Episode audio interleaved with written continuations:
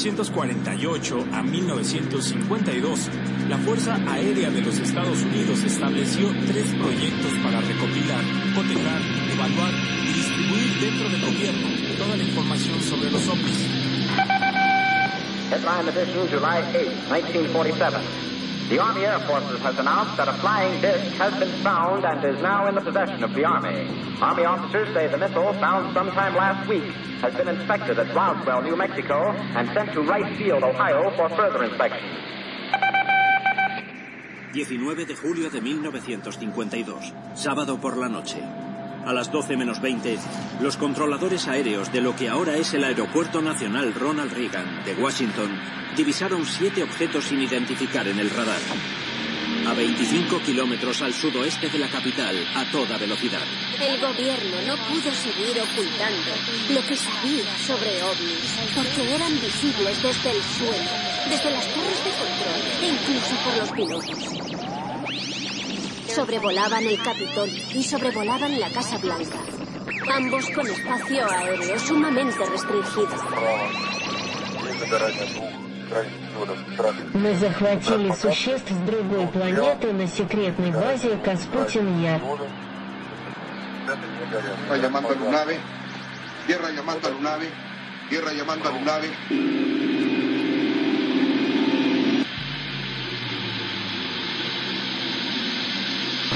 A ver, a ver, ¿qué tenemos? Nada, señor. A ver, permítame que le busco. Metros. ¿Qué es eso? ¿Qué distancia más o menos lo tenías ayer? ¿Eh? Oye, ya, a ver, abusados, es como... Ahí van más. Van más, siguen más atrás. Son 10, 11 objetos.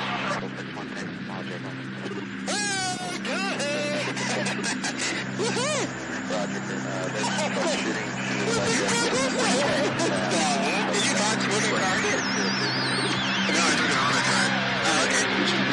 a newly released video raising questions about the existence of UFOs. The video of radar on a U.S. warship off the coast of California shows multiple objects popping up around the Navy ship in July 2019. Arriba, arriba hay otro, arriba hay otro. Arriba sí está el otro.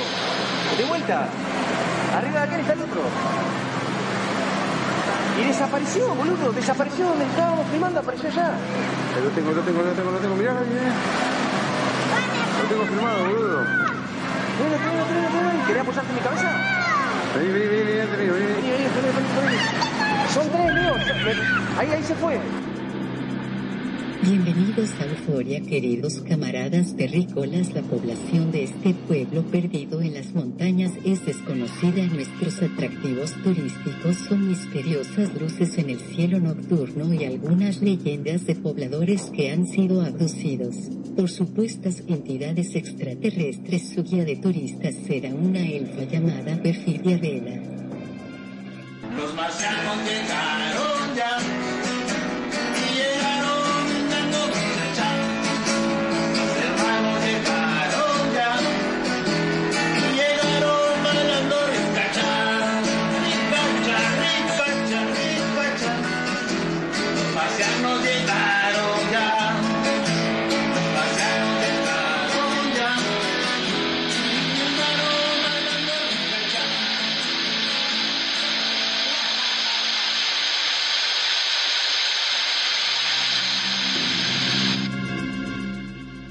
Pero muy buenas noches, auditorio de Radio Consentido, habitantes de Euforia, población desconocida, población por conocer. Hoy estamos aquí reunidos para hablar de un montón de temas, de astronomía, de noticias sobre ovnis y gobierno y conspiraciones y cosas. Pero antes de empezar a darnos esta vuelta interplanetaria, voy a presentar quienes me acompañan esta noche este panel, en este panel espacial que es una maravilla, al ratito comentamos. Mis queridísimos, y en orden de, llegada, eh, mis queridísimos Magnum y Toti, ¿cómo están? Buenas noches. Muy buenas noches, mi estimada Perfi. Como siempre, un gusto, un placer enorme estar en este programa que la verdad me fascina, me gusta y cada vez me intriga más. Porque como diría eh, Luis Borges, solo sé que no sé nada. Qué maravilla. Toti, buenas noches. Sí, lo dijo Borges en una, en una frase. Sí, parafraseando a Platón. Exactamente, sí, sí. Y hay quien, hay quien dice que Sócrates también es el autor. Lo ahí. que, lo que pasa es que Borges es argentino, ¿viste? Entonces pateamos para este lado nosotros. Ah, bueno, muy bien, qué maravilla. muy bien. Toti, ¿cómo estás? Como dijo el Papa, cuando un argentino se quiere suicidar solo tiene que subirse a su ego y tirarse. es cierto. Pues me creerán que de las experiencias que tengo yo de conocer gente argentina es todo lo contrario. Es muy raro que me haya yo topado gente que, que encaje con ese, con ese estereotipo. Pero bueno, vamos a darle que es mole de olla. ex- Extraterrestre. Tenemos noticias. ¿Con qué quieren empezar? ¿Con lo que pasó en la Estación Espacial Internacional o con lo que dijo la directora de las agencias de inteligencia de Estados Unidos? Y aprovechamos para saludar al buen Tony, Tony Focacha. ¿Cómo estás? Activo fijo de esta estación, mi queridísimo amigo, familiar ya también. ¿Cómo estás? Buenas noches. Díganme ustedes, ¿qué quieren? Esto es, este... esto Es a tema programa- abierto. Así totalmente democrático, lo hacemos totalmente democrático. Bueno, Así este, es. podríamos hablar de lo que dijo la jefa de inteligencia de los Estados Unidos, ¿no? Vámonos a darle. Pero primero vamos a ver quién es esta mujer y dónde lo dijo. ¿Va? Voy a hacer un breve resumen de quién es, eh, qué organizaciones controla. Mira, esta mujer, Avril Danica Haynes, eh, que tiene 52 años a la fecha, ejerció como viceconsejera de Seguridad Nacional de Estados Unidos con Barack Obama y ahora Joe Biden la ratificó como directora de Inteligencia Nacional. La inteligencia nacional, nada más para que les vean el puesto que tiene, es una especie de entidad supervisora de otras entidades independientes, entre comillas, de inteligencia, o sea, de espionaje. Nada más a su cargo esta mujer tiene las siguientes eh, entidades gubernamentales. Eh, la Agencia Central de Inteligencia, la CIA, conocida por todos, el Departamento de Defensa de Estados Unidos, la Agencia de Inteligencia de Defensa, la Agencia de Seguridad Nacional, la NSA, la Agencia Nacional de Inteligencia Geoespacial, la NGA, la Oficina Nacional de Reconocimiento, la NRO, la Agencia de Reconocimiento, Vigilancia e Inteligencia, la Fuerza Aérea. No voy a decir sus siglas porque son complicadísimas.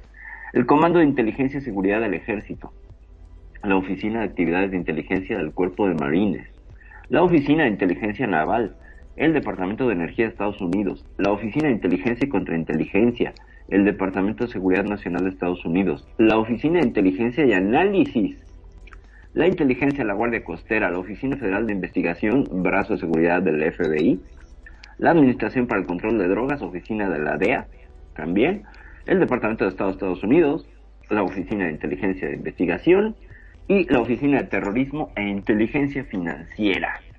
Nada más a su cargo tiene 16 entidades esta mujer, o sea, es la mandamasa, según Qué ella se impresionante, qué impresionante, qué inteligencia también debe tener, ¿no? Para llegar a ese Pues puesto. imagínate. Pues, pues dicen por ahí que la inteligencia es lo que menos hay ahí en esas agencias, pero bueno, eh, tiene este, este cargo. Entonces hubo un, un evento, un evento en, eh, que hicieron en una, en una catedral en Washington, un evento que se llama Nuestro Futuro en el Espacio. Lo hicieron hace cuatro o cinco días, ¿eh? Our Future in Space. Y este evento lo coordina un grupo que te lo puedo decir el nombre, eh, Ignatius es un, es un grupo académico y hace su foro cada año. Y en este foro 2021 estuvo acompañada de Avi Loeb, que es eh, del Departamento de, Astronomía de Harvard, nada más y nada menos el que dice que Oumuamua es una, es una, es un dron eh, extraterrestre. Bill Nelson, el administrador de la NASA, que también dice por ahí que los extraterrestres existen. Y ya menos conocido, David Wilson, ¿no? que es un teólogo y astrofísico. Entonces esta mujer lo que dijo en la entrevista, eh, para pasarle la palabra a mi querido Toti, que es que, eh, bueno, en una entrevista estaba ya dando su ponencia, le dijeron, bueno, ¿qué opina usted de los de los WAPs, UFOs o cualquier bicho de estos, ¿no? ¿Qué son? ¿Son, son chinos? ¿Son rusos? Y ella dijo, son...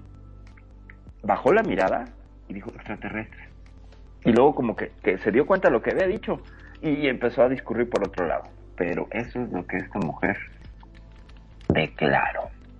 Ya vieron el puesto y entonces pues se aventó esta, esta declaración. ¿no? Y después quiso este como cam- cambiarle hacia... Siempre está la pregunta, ¿no? Hay algo más que simplemente no comprendemos, que podría venir de forma extraterrestre. Ahí como que ya se quiso, pero primero dijo, son extraterrestres. Así. Claro, fue lo primero que le salió. o sea, se le escapó. Se le escapó. Se le escapó, se le escapó. A ver, al respecto, ¿qué opinas, mi querido Toti? ¿Se le escapó o lo dejó escapar? Pues yo creo que lo segundo, lo dejó escapar, ¿no? Sí, sí, sí. Yo creo que, que obviamente todos se mueven por agenda. Pero, ¿qué más nos puedes, nos puedes rebotar al respecto? No, yo no me suelo meter en, de, en cosas de otros países. Ok, ok. Magnum, ¿tú cómo ves esto? en verdad está bastante complejo, ¿no?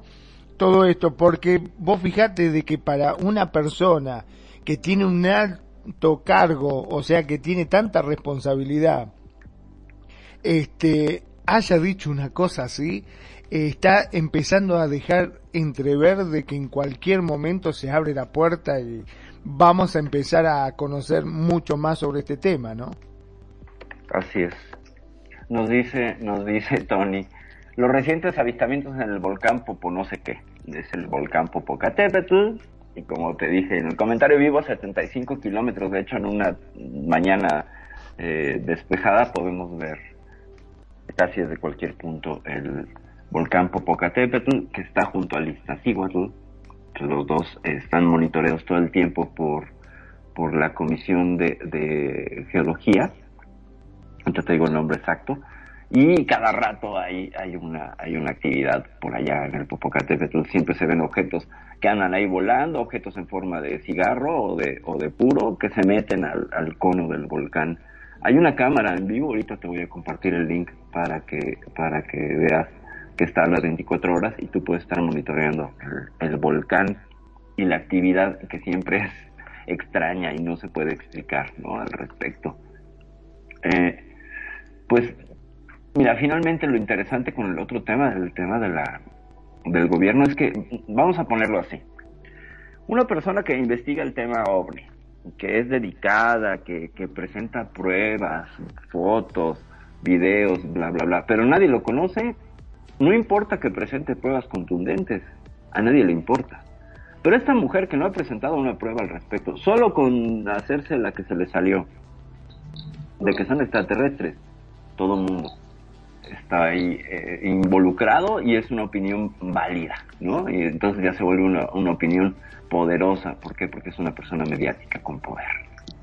¿no? Entonces, ahí, ahí hay que, hay que tener un análisis, no sé cómo, cómo lo ven, sin meternos en política de otro país, Toti, ¿cómo ves este asunto? Cuando alguien es muy mediático, pero no aporta, pero sí opina, ¿cómo ves?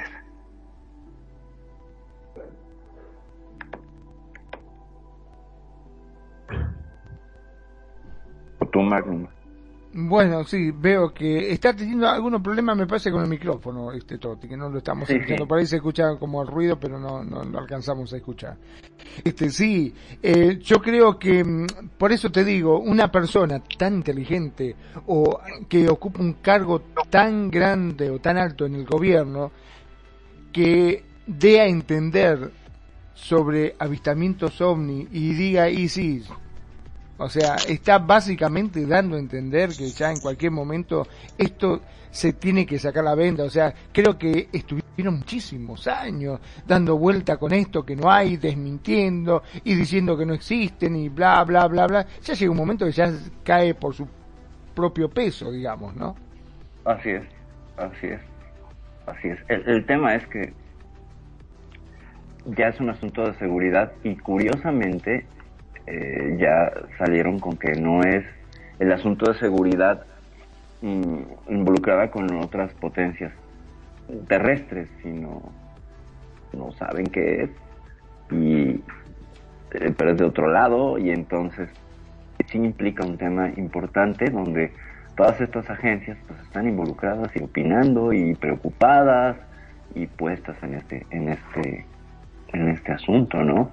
Entonces es una es una situación que no habíamos visto antes mediáticamente pues no vemos no vemos parangón ni paralelo en la historia de cómo este asunto ha llegado ya a ser pues objeto de, cobertura mediática de los principales eh, medios en Estados Unidos, valga la redundancia, ¿no? El Washington Post, el New York Post y todas las cadenas de televisión, pues bueno, cubren esto y ya lo hablan como si fuera una noticia más, ¿no? Que tiene que ver con la seguridad nacional. Claro, este, hijo eh, estaba leyendo acá un, un documento en la cual este, esta mujer supuestamente hablaba de que analizaron 144 incidentes inexplicables presenciados justamente por personal militar estadounidense entre el 2004 y el 2021 y que lo único que pudieron concluir es que la mayoría de los casos se trató de objetos físicos, ya que fueron registrados no solo por sensores, por radares infrarrojos, electroópticos y además de la vista humana, digamos, por percepción visual.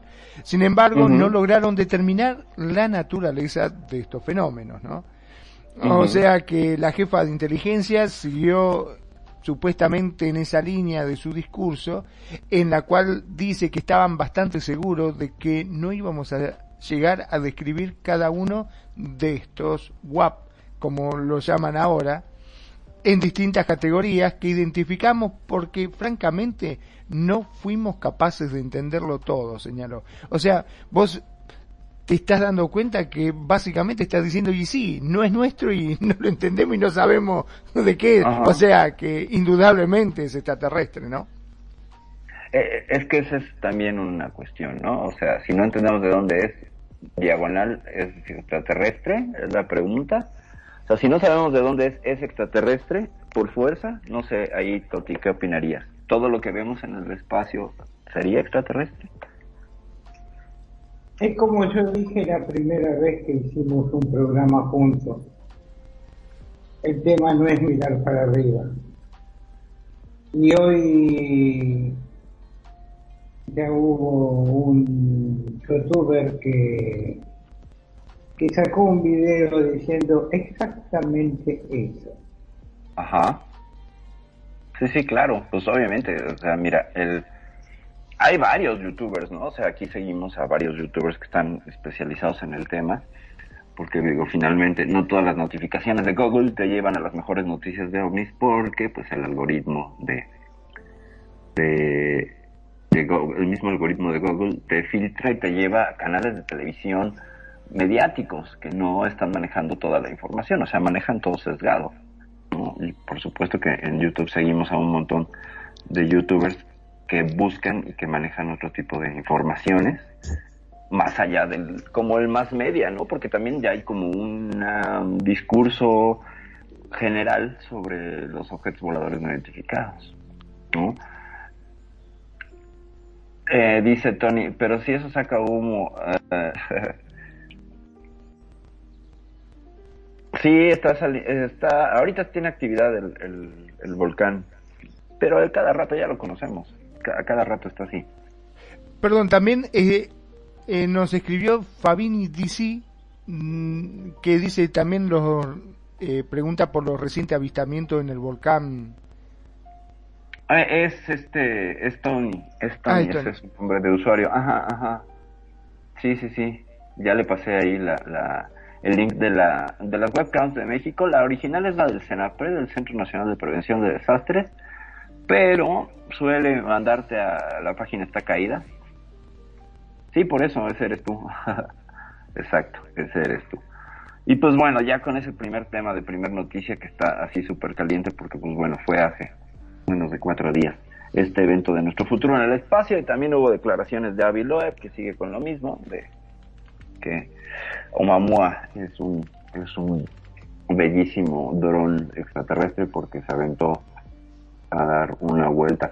¿Cómo se ve tu usuario? Bueno, pues puedes colocar eh, la vista de usuario o de nombre de display de Tony y sabrás el nombre. Ya me aparecen en el radar ambos nombres. Entonces no es que seamos magos ni nada, es una cosa ahí que tiene. Por ejemplo, Magnus Lacum no ha cambiado su nombre, él usa el mismo nombre de usuario, que es su nombre de display. No es que los extraterrestres nos informen de tu nombre, Tony. Nada más. eh, usar el, radar y, configurarlo para que te diga nombre de usuario o nombre de usuario y display o nombre de display como quieras. Epicas tiene una pequeña eh, herramienta para poder hacerlo. Si quieres, terminando el programa, te paso el truco. Bueno, vamos a la siguiente noticia que tiene que ver con esto porque, pues porque estaban los rusos probando un misil. ¿Ya se- ¿Esa la supieron o no la supieron?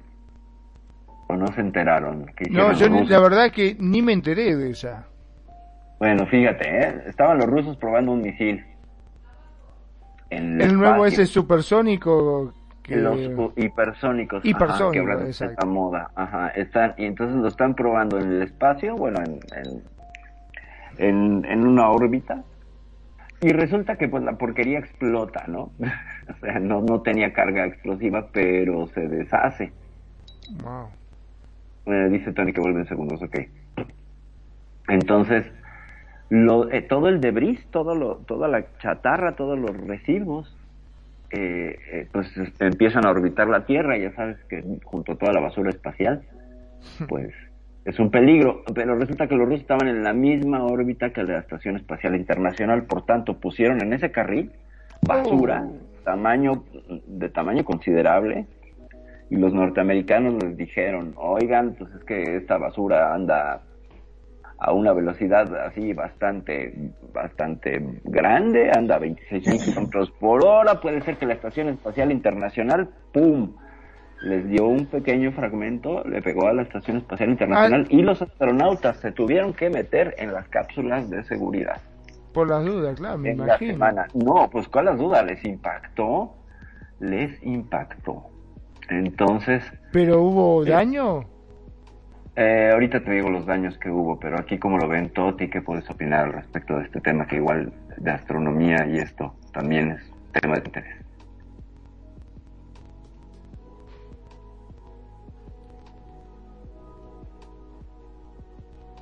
Yo no me suelo meter en esas cosas. Ok. Bueno, pues entonces les, les doy un poco más de información.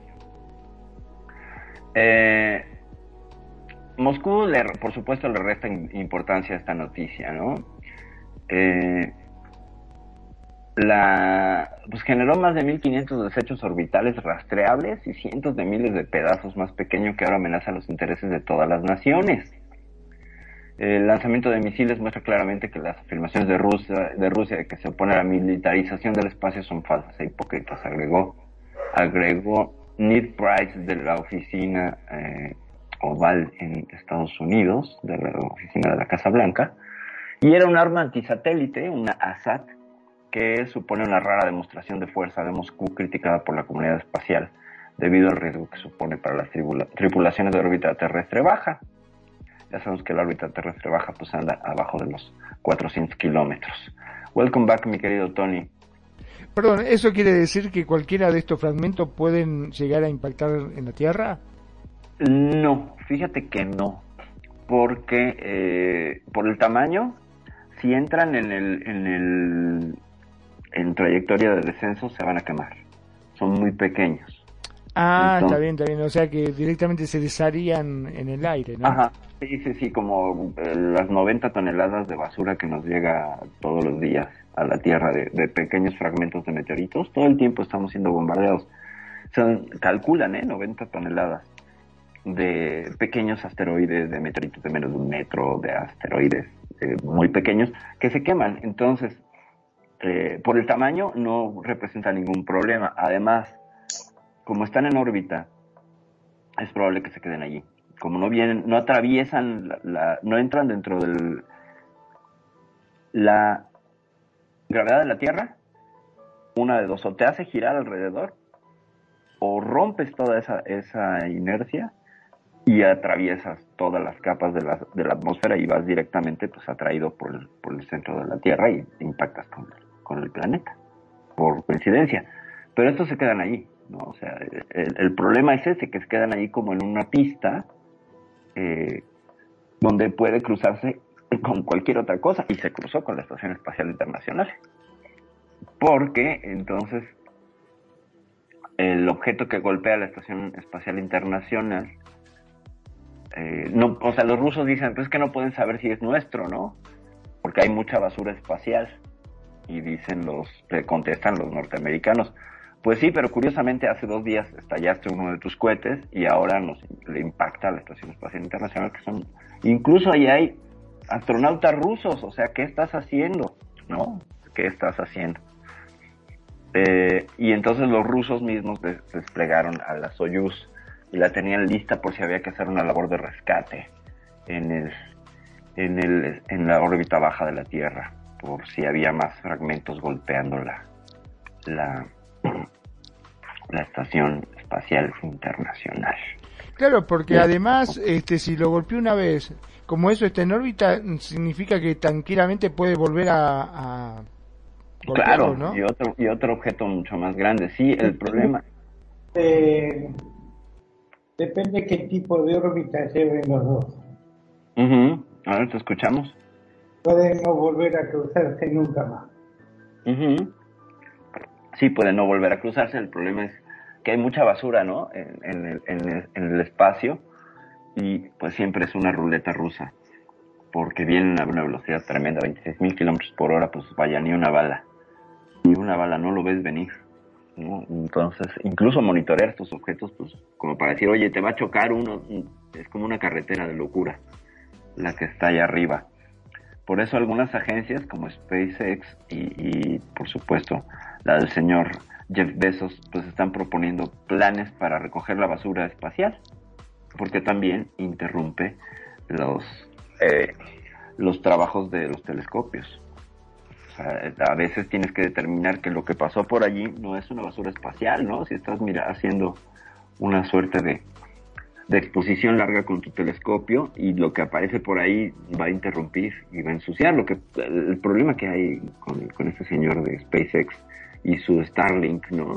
Que ya ves que ya llenó de ahorita cuántos hay como 1400 microsatélites estorbando las observaciones de los de los de los grandes telescopios y los ah, los astrónomos no están muy contentos con este asunto. Vamos a tener que mandar un, un chatarrero espacial, me parece. Exactamente, un chatarrero espacial es lo que vamos a tener que mandar. Pues bueno, por ahí van las propuestas de, de SpaceX y de, y de Blue Horizon, creo que es, la de Jeff Bezos, que quieren pues con unas redes ir capturando estos objetos. O sea, irlos cachando como si fueran peces en una, en una corriente, ¿sabes? Y así irlos, este, redes magnéticas, irlos capturando e ir limpiando la, las, las diferentes capas de pues toda la basura espacial que hemos dejado desde que empezamos la, la exploración espacial, ¿no? O sea, ahí hay cosas del Sputnik, ahí hay cosas de todas las misiones Soyuz, todas las misiones, todas, todas las diferentes fases de los cohetes que hemos lanzado, pues van, este, van saliendo así.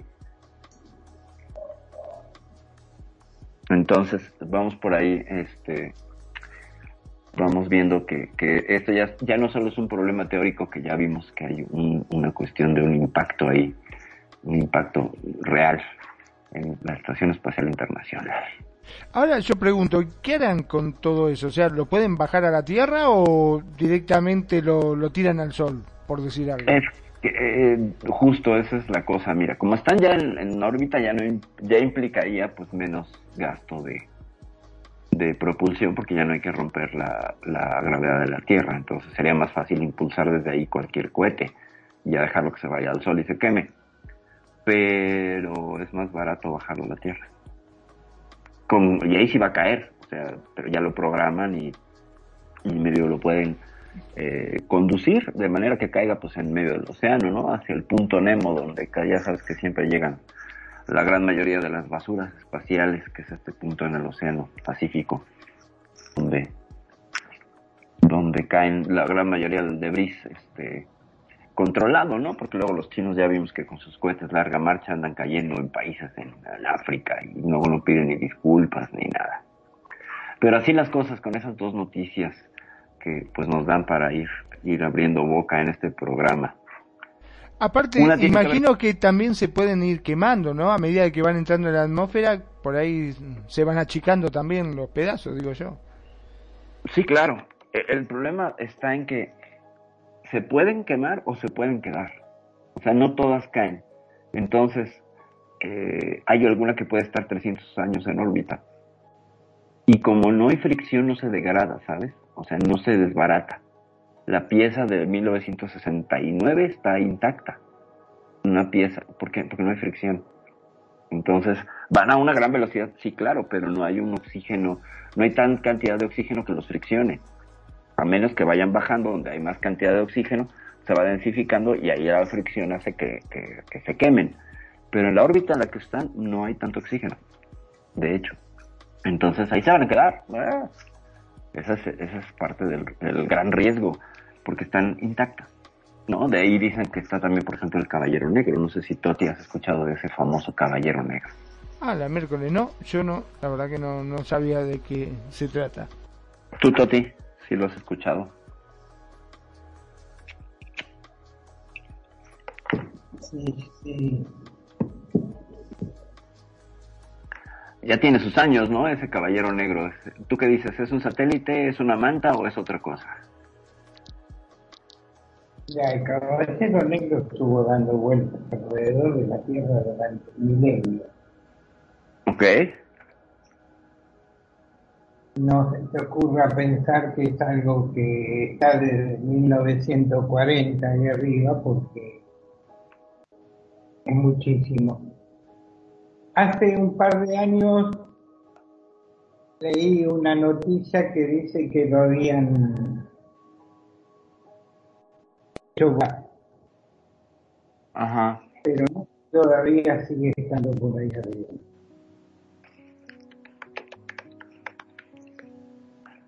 Parece ser que a alguien le molestaba. El, el Caballero Negro. Ok, para, para poner en contexto a, a Magnum, este, ¿nos podrías contar un poquito qué es el Caballero Negro?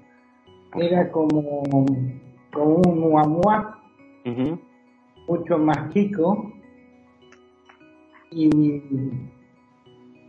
se sabía, se sabe está tripulado. Ahora no sé quién se banca tantos miles de años adentro de ese pedacito de chapa. Claro, pero puede ser un dron, ¿no? Una máquina.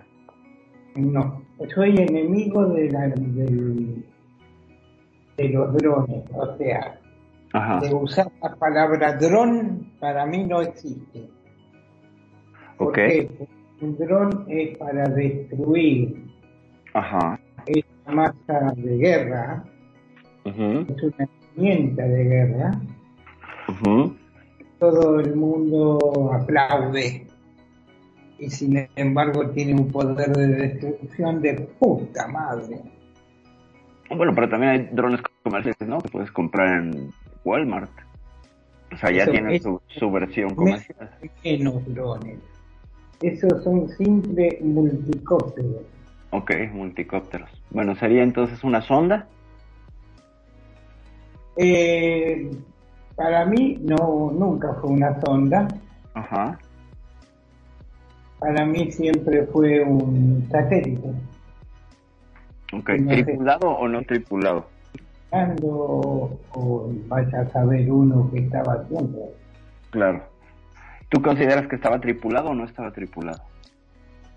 Eh, en un principio pudo haber estado tripulado, pero al haber estado dando vueltas tantos miles de años o tantos siglos, es como que eh, tengo mis dudas. Ok.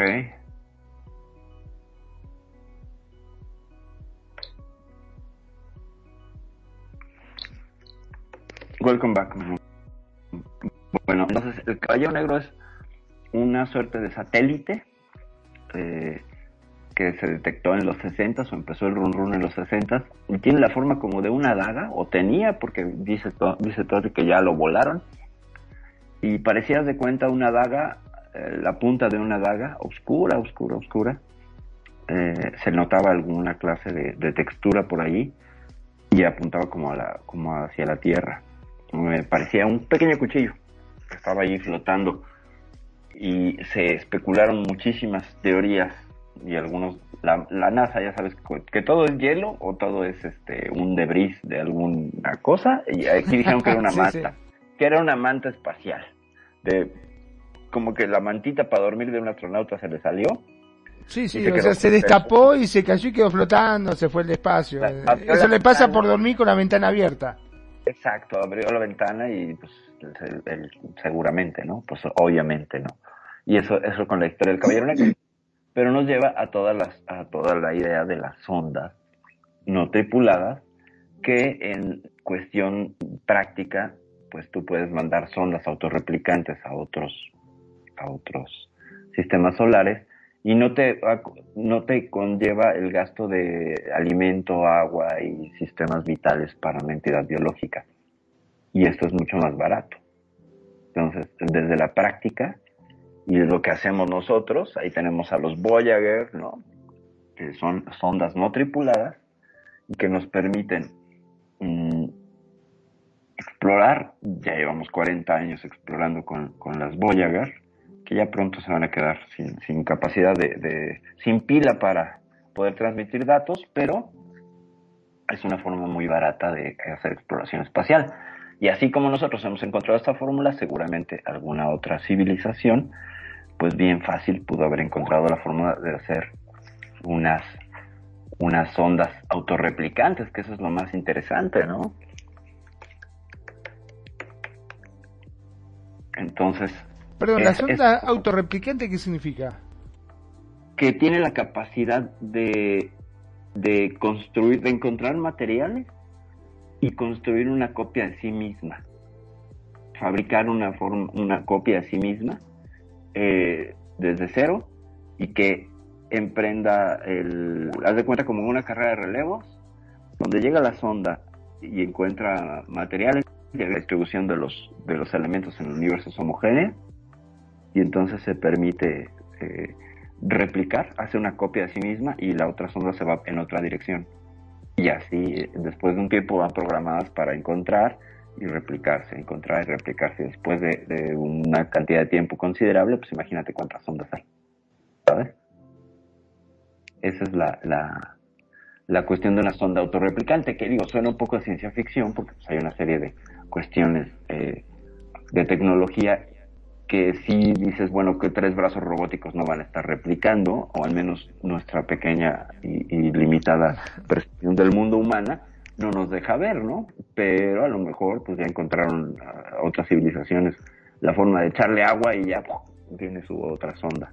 Pero esa es la idea, se llaman sondas de Von Braun, creo, que hacen esta, esta suerte de red a partir de un número dado de sondas, se replican y se replican y se replican y entonces exploran. Y según este hombre Aviloev, Oumuamua es una de esas sondas, ¿sabes? En Ah, algún momento. impresionante, claro, sí, sí, sí. O sea que aparte lo bueno de todo esto es que de esa forma pueden cubrir mucho más espacio, ¿no? Claro, más espacio y más Y tener mucha más información. y a un costo muy bajo. Claro, pero y la tecnología, porque está bien, digamos que en el espacio simplemente flotan, no necesitan combustible, no necesitan nada, pero imagino que cada sonda debe tener un circuiterío como para poder transmitir y que reciba eh, que reciba esa señal. Todo ese circuiterío, ¿cómo lo hacen? Pues es la cosa que te digo, o sea, nuestra limitada percepción tecnológica humana, pues nos presenta un problema conceptual, ¿no? O sea, a ver, esos circuitos requieren de especialización y de maquinaria especial que no podría llevar la sonda. ¿Me explico? Exacto. Y entonces ahí ya, desde nuestra percepción técnica, decimos ya es imposible, pero no sabemos. Hace 40 años, un microchip no era posible, ¿sabes? Y ahora, por ejemplo, tienes en tu teléfono celular más capacidad computacional que la que tenía el módulo Águila que llegó a la Luna, ¿no? O que todas la- las computadoras de las de las misiones Apolo y Gemini este, juntas, creo que tenían byte de, de- de capacidad. Nosotros ya tenemos teras, ¿no? En- ah, bueno, me- sí, teras en un, en un teléfono. Entonces es impresionante cómo se ha ido reduciendo. Entonces, no sé, en 40 años igual encontramos la manera en que decimos, ah, se puede imprimir o no sé, no sé, todavía creo que estamos limitados técnicamente.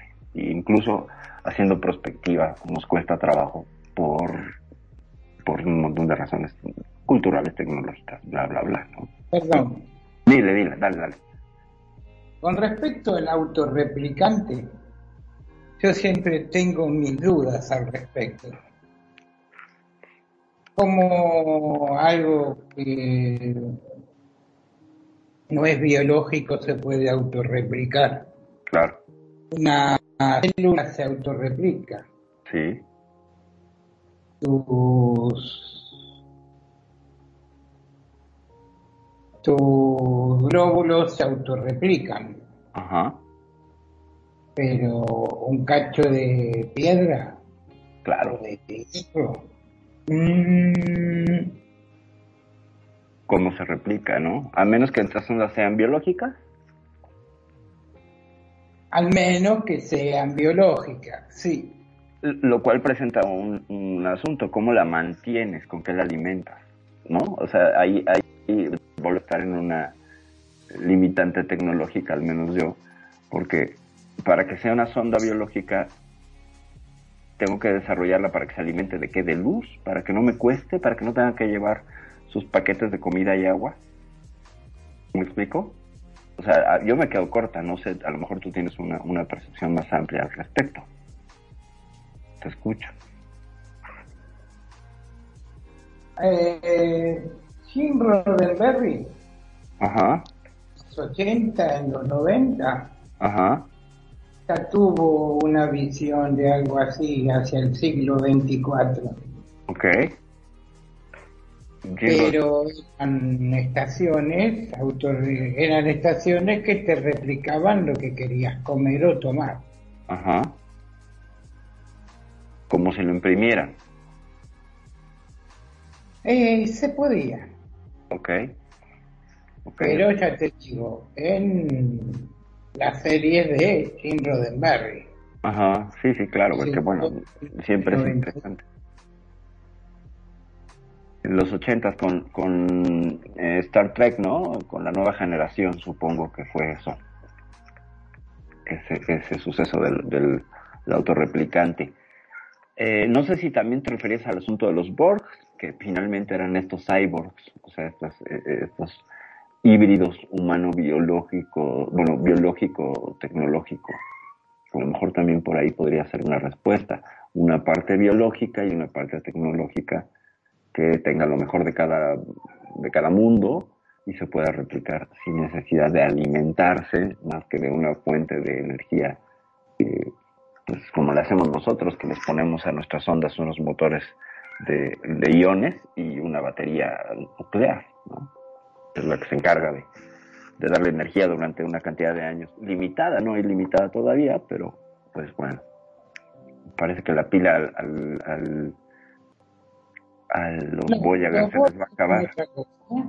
Ajá, los Borg eran tipos que vivían conectados adentro de su nave y, y tenían una una mente de colmena ajá, y ellos sabían cómo solucionar las cosas o cómo, cómo superarlas. claro, y, y asimilaban a otras entidades, ¿no? Eh, sí, Más que replicarse, yo creo que asimilaban como que infectaban, eran como un virus, ¿no? pero sobre todo asimilaban humanoides. Sí, sí, sí, sí, por algunas condiciones este, prácticas. Mm, Y volvemos a, a ver cómo la ciencia ficción explora cosas que apenas empezamos a mirar como posibles en el mundo real, ¿no? Y eso es que hace 35 años que Jim Roddenberry miró y, y bueno, prospectivó esta situación. ¿no? no sé, Magnum, ¿tú qué opinas de este asunto? Ya que lo del autorreplicante ya lo hicimos un poquito más amplio. Sí, la verdad que es demasiado ciencia ficción. Uno se imagina estas cosas y wow, a mí me vuela el- la memoria, deja que, que se me vaya el diablo, ¿no es cierto? Este, me imagino un montón de cosas. Sí, te escucho, Tony. No es ciencia ficción, porque hace más de 10 años que el ejército de los Estados Unidos está experimentando con el super soldado. Ajá, sí, sí, sí. es- Sí, sí, sí, sí, sí, ciertamente. Y eso que lo, lo supimos hace 10 años, a lo mejor lleva más tiempo, ¿no? Ah, pero es cierto todo eso.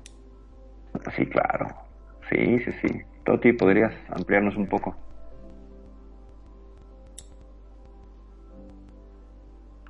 La serie está ambientada en el siglo 24, pero ya hay cosas que se pueden ver. ¿Como qué, por ejemplo? Esas cosas, qué sé yo. Ahora no se me ocurre. Ok. Pero el tema del super soldado es algo que se ve.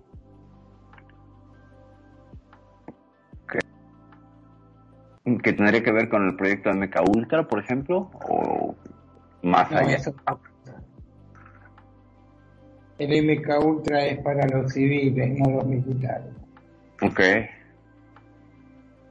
Eso es de control. Pero eh, me estoy yendo de mi temática porque eh, para mí eh, yo no me suelo meter en temas de otros países. Ok, ok. Lo que sí estoy seguro que nunca van a encontrar basura espacial argentina. Ok. Pero bueno, volviendo, volviendo al asunto de sondas y cosas autorreplicantes y ciencia ficción, el, el tema de las, de las de las ondas estas desató también una polémica hace un poco, unos seis meses, en el cual un astrónomo decía que no veíamos las formas de vida eh, o sus ondas porque eran de un tamaño menor al que nosotros considerábamos, era un asunto de escala. En realidad eran pues pequeñísimas y nuestros nuestros telescopios no podían detectarlas. Y así como otros telescopios como de rayos X, etcétera, pues serían confundidos con polvo espacial. Y entonces, pues es una teoría inquietante, ¿no? Porque igual a lo mejor están aquí, son de un tamaño menor. No sé si esa la habían, la habían considerado, tanto tú, Magnum, como tú, Toti, el tamaño de las ondas. Mira, este, sin ir más lejos, ¿no? Eh, el que hablaba un poquitito como eso, bueno, ha habido muchas películas de que hablaban, este, supuestamente de extraterrestres en miniaturas, chiquititos. ¿Y vos te acordás la película Hombre de Negro, sin ir más lejos? Claro, este, claro, claro, En la cual una galaxia era una canica. Claro, ese final es genial. Impresionante, o sea que hablaban supuestamente de que el tamaño no importaba, ¿no? Claro. Sí, el microcosmos y el macrocosmos, ¿no? Estas dos teorías confrontadas eh, una con la otra siempre, siempre, siempre es interesante. Yo digo que puede ser que existan y de un tamaño diferente. Así como pueden ser inmensos, como proponía H.G. Wells en la Guerra de los Mundos, ¿no? Estas, estas máquinas de destrucción que eran enormes, eh, pueden ser más pequeños. ¿Por qué no?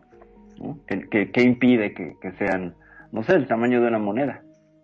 ¿Te acuerdas Milagro en la calle 8? Claro, me acuerdo, sí, qué película esa, por favor, eh, espectacular, también que eran pequeñísimos y lo que hacían reparaban cosas, en este caso. Autorreplicantes o autorreparantes, ¿no? En ese Autorreparantes, autorreparantes. Exactamente, eran autorreparantes. Y- Porque vos fíjate que- que como que no podían decidir, o sea, cualquier cosa que se rompía, ellos iban y lo arreglaban directamente, en forma automática. Así es, así es como, como impulsados. ¿Viste esa película, Toti? ¿Cuál? ¿La guerra de los mundos? No, no, eh, Milagro en la calle 8. ¿Milagro en la calle 8? Ajá. Y creo que la vi tres, cuatro veces. La de unos, de unos ovnis pequeñísimos, robóticos, este, muy tiernos. No tiene la mirada muy tierna, ¿no? Pero vaya.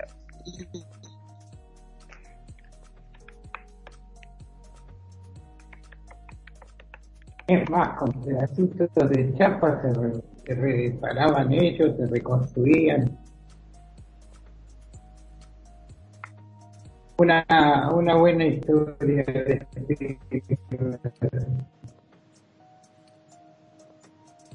Sí, este, realmente con respecto... La guerra de los mundos en dos versiones.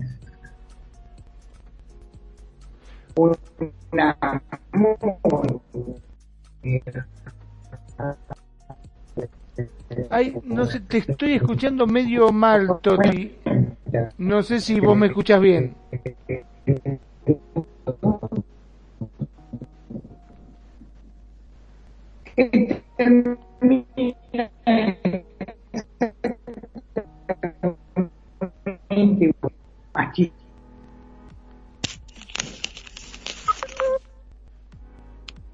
Me parece que te estamos perdiendo, Toti. No, no te alcanzo a escuchar. Se escucha muy, muy como intergaláctico. A ver ahora. Ahora sí. Sí, se me estaba haciendo el wifi. Ah, con razón. Sí. Y lo tengo a tres metros, ¿eh? no lo tengo tan lejos. Es más, abrí la puerta para que tenga, tenga onda más directa. Yo decía que... A ver, espérate que tengo que volver a entrar a la, a la tablet. Ahí Eh, estoy. buenísimo. Yo decía que había visto dos versiones de la Guerra de los Mundos. Sí. Uno era de, la, de los 50, por ahí, la película. Eran todos platos voladores como los que se dibujaban al principio. Sí. un plato abajo, una cúpula arriba, y bajaban señores que parecían robots. Pero terminaba exactamente igual que la posterior, la que se hizo en los 90, creo. Que tenía más efectos especiales, más efectos sonoros, era más bonita. Es cierto. Pero siempre se morían por culpa de nuestros gérmenes. Como decimos acá, lo que no te mata te hace más fuerte. Bueno, sí, algo así. Al menos a, nosotros nos hace mató. más fuerte. a ellos sí lo mato. A ellos los mató a todos. Nosotros ya teníamos los anticuerpos para eso. Sí, es cierto. Bueno, el- y vos fijate que estamos hablando de que ellos venían supuestamente con mucha más tecnología de lo que nosotros podíamos tener, ¿no? Sí, sí, sí. Es que básicamente lo que es la tecnología este, que mm, ellos traían, nosotros básicamente la desconocíamos también. Y yo creo que justamente esas películas son las que les abrieron los ojos a los in- invasores, entre comillas. Porque ahora no se mueren con nuestras enfermedades. Es más, ahora viven entre nosotros. Eso también pudo haber sido como resultado de los distint las distintas extracciones que hacían a la gente, viste, que abducían y experimentaban. A lo mejor era eso lo que estaban tratando, de encontrarle la vuelta como para no, no sufrir nuestras propias enfermedades. Yo estoy totalmente de acuerdo con eso.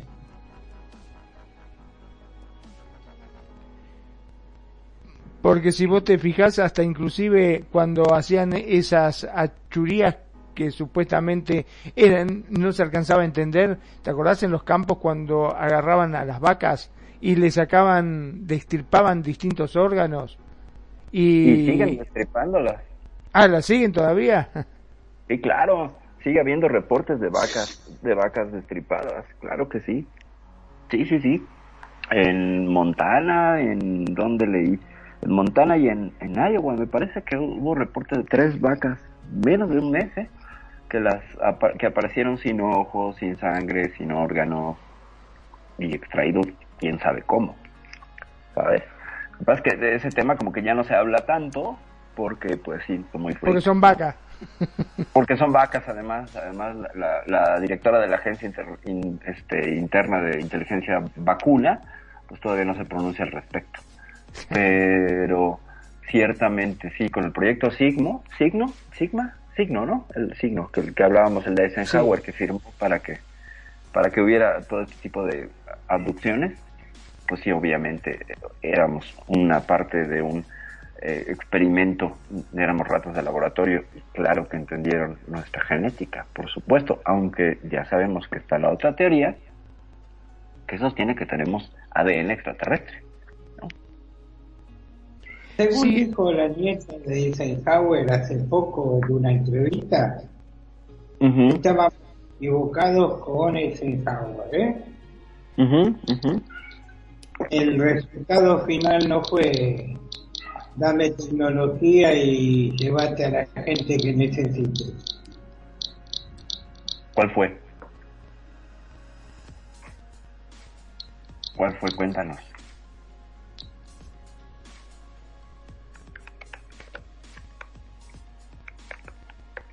No, no No lo dejan son hablar. poco en el- toda la entrevista en inglés, pero eh, no era tan así. La nieta de Eisenhower. A ver. Laura Eisenhower. ¿Era? Quizás. O Mary Jean.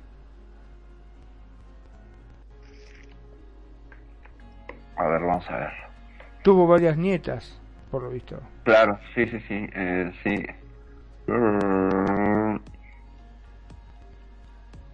Pero hay una que se dedica a hablar, ¿eh? Sí, hay una que es muy, este, muy, Muy- comunicativa. Muy, este... ¿Cómo le dicen hoy? De hecho es cosmóloga y se llama Laura Magdalena Eisenhower, que es, vaya, Ajá. totalmente desconocida, pero es bisnieta, sería su bisnieta. Ah, bisnieta. Ajá, bisnieta. Entonces, eh, dice que la declaración que hizo es que ciertamente se, se hizo un pacto, pero el contenido de este pacto en 1961 eh, eh, eh, eh, era que les dejaran infiltrarse en el gobierno y que era parte de una invasión silenciosa y que esta invasión ya se produjo, o sea que, que no eran los, las abducciones, sino más bien que era dejarlos infiltrarse y vivir entre nosotros.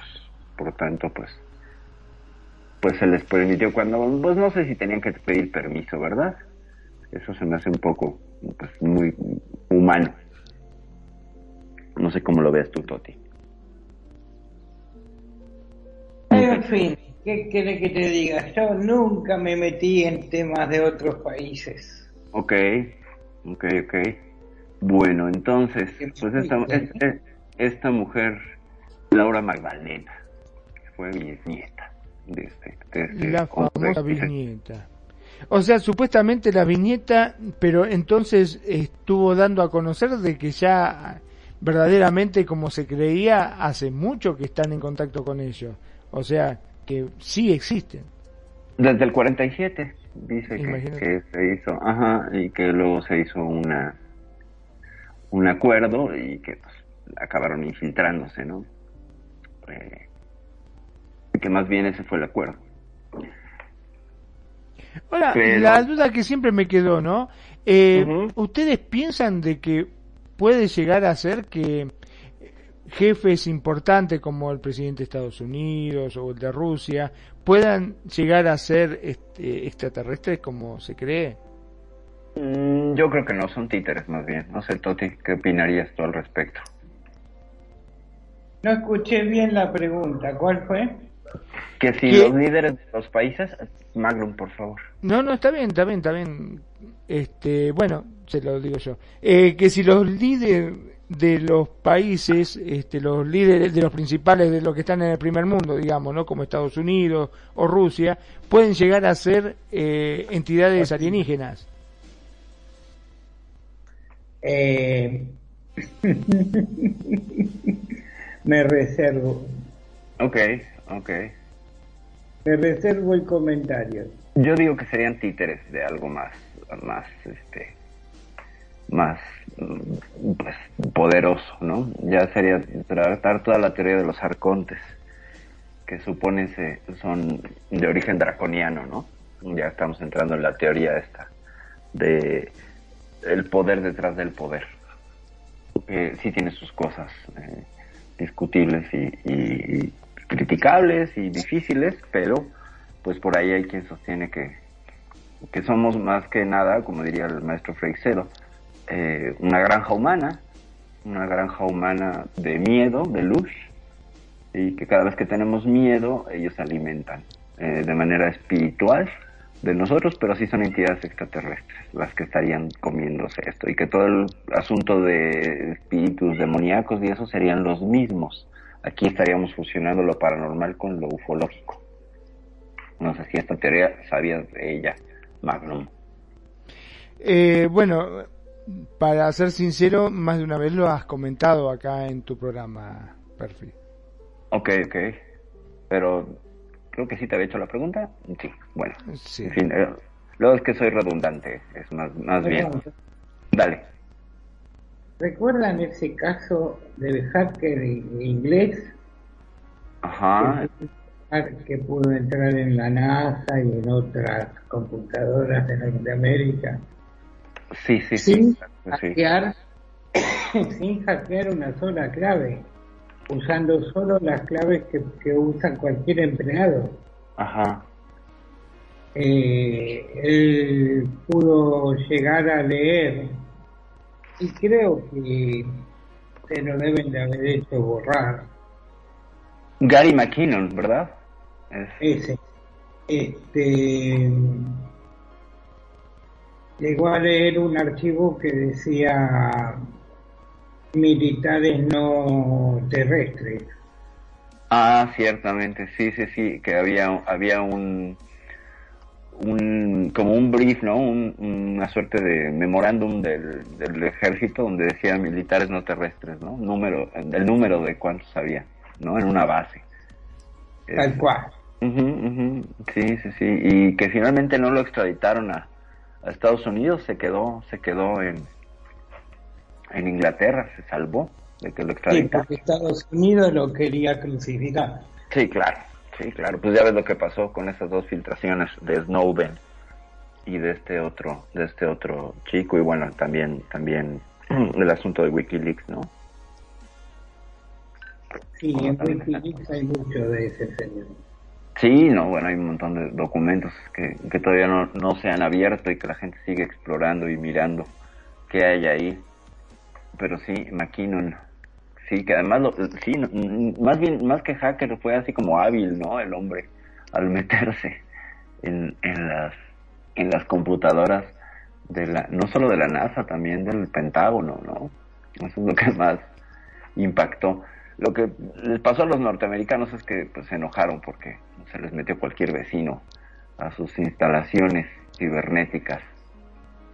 Por eso hay tanto jaloneo con la seguridad este, cibernética en estos días, ¿no? Y esta guerra que traen Estados Unidos y China de estarse hackeando todo el día a ver quién gana, que esa es la, la nueva guerra. Pero sí, sí es cierta, ciertamente lo que nos menciona Toti de Gary McKinnon, que se metió. Escucho, escucho. estaba pensando de que ahora supuestamente están hablando muchísimo sobre este China, ¿no? Como Ajá. primera potencia y sobre todo eh, con respecto al tema espacial. Es más, este creo que estaba hablando el presidente de México justamente en una nota eh, contándole a, a su par, el presidente Biden, este, que tenían que formar un frente en común como para poder tratar de ver cómo frenar este, justamente a China, que ahora se supone que está importando inclusive más que ellos, ¿no? A nivel mundial. Ujú. Sí, a nivel Tratado de Libre Comercio parece que eh, China está controlando ahí más cosas. Con China solo tengo un comentario y después escucharemos a, a Toti si gusta. Eh, mucho de los logros chinos me parecen chinos, es decir, eh, fabricados y de baja calidad. Si tú miras eh, la supuesta caminata de su astronauta de China, una, mujer, eh, tiene unas inconsistencias graves con, con una toma en el espacio.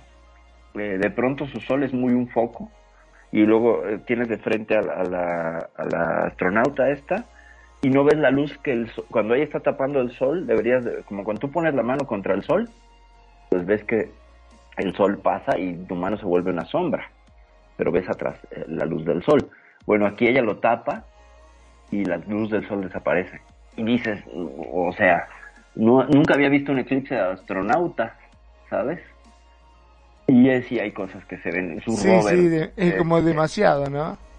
Su rover tiene muchas fallas, se ve que están como en esta isla Svalbard en, en, el, norte, en la, en, la, Antártica, no en la Antártica, no, en, la, el Polo Norte hay una isla, eh, no sé si es de Islandia o está cerca de Groenlandia, pero el paisaje es igual al de Marte. O sea, tú lo ves y nada más le aplicas tantito rojo en el Photoshop y es Marte. Y también andan los chinos por allá haciendo lo mismo. Entonces, no sé, no sé, tengo mis dudas con los chinos y son muy cochinos con la forma de manejarse. eh, las fases de sus cohetes las dejan caer indiscriminadamente sobre la Tierra, son muy, no sé, no sé, tengo mis distancias con, con China. Ahora, un, un comentario nada más político al respecto, que no debería porque la estación no admite este tipo de cosas, pero rápidamente, China no va a ser potencia porque nadie quiere migrar a China. Estados Unidos es una potencia porque toda América quiere moverse hacia Estados Unidos de una u otra manera como migrantes. Y dime quién quiere ir a China. Ya cierro mi comentario. Yo no. no. No, y sobre todo aprender el idioma, ¿no? Claro, claro, claro. O sea, el China Way of Life no lo han vendido, ¿no? Entonces, por ese lado, aunque sean ellos mu- muchísimos, estarían limitados de alguna manera por la misma idiosincrasia, cosa que a Estados Unidos le llega y le llega y le llega y le llega pensamiento diferente por todos lados y eso los mantiene o los va a seguir manteniendo un tiempo, creo yo, ¿no? Pero nada más es así comentario este, suavecito a, a futuro. Es lo que le falta a China. China nadie quiere ir a China. Tú no ves a los mongoles queriendo ir a China. Tú no ves a los hindúes queriendo ir a China. Al, al contrario, ¿no? Tú no quieres acercarte ahí. Entonces es una gran diferencia, creo yo. Bueno, Toti, no sé si quieres comentar algo sobre, sobre la, la- el poderío chino en el espacio o te sigues apegando a no comentar sobre otros países. Además, ¿quién quiere ir a China? ¿Quién quiere ir a China, que es un país comunista? Cosa que ya Rusia ya está dejando de serlo muy... No, no, ya dejó de serlo. Gracias a Putin. Pero no tenés vida en China, estás controlado por hasta lo que respirás. Claro, sí, sí, sí. Sí, está controladísimo. Todavía me hace, se me hace más atractivo ir a Rusia, por ejemplo. Yo, yo tengo dos grandes hobbies. Uno es el aeromodelismo, el, el de la electrónica y los desarrollos caseros. Ok. Para el cual uso una placa que se llama Arduino, que hay varios modelos de esa placa, más chicos, más grandes, con más controles, menos controles, más fácil o más difícil de programar. Ok. pero ahora con esto que en Argentina tenemos el dólar carísimo, no puedo hacer mis compras en China y acá las cosas son re caras porque el dólar está caro. Eh, la solución económica sería dejar de imprimir billetes, Ujú. el gobierno lo necesita. Si seguimos así, en un par de años vamos a ser como Venezuela. Y mejor me callo la boca, porque no tiene nada que ver con lo que estamos hablando. Claro, ya, ya nos fuimos un poquito fuera del tema, pero bueno, hablando de cosas este, alienígenas, eh, la otra noticia que iba a comentar es que, bueno, la prioridad dentro de los siguientes 10 años para los, eh, astrónomos es hallar vida extraterrestre. Se pusieron una meta de 10 años para encontrar vida extraterrestre. Y esto fue un, un informe de 500 páginas donde la prioridad es encontrar planetas similares a la Tierra y pues abocar abo- y, y- y instar a los gobiernos a que inviertan más en la búsqueda de, de vida en exoplanetas.